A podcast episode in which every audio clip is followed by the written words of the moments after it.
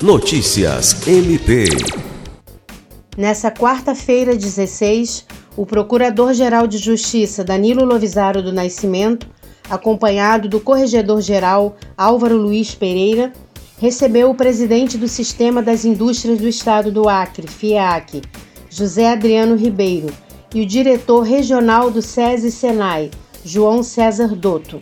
O encontro teve o objetivo de estreitar as relações de parceria e reafirmar o compromisso de continuar atuando em conjunto no âmbito do Programa de Desenvolvimento Profissional e Inclusão Social, pelo trabalho radioativo realizado pelo Sistema FIEAC, MPAC e o Tribunal de Justiça do Estado do Acre.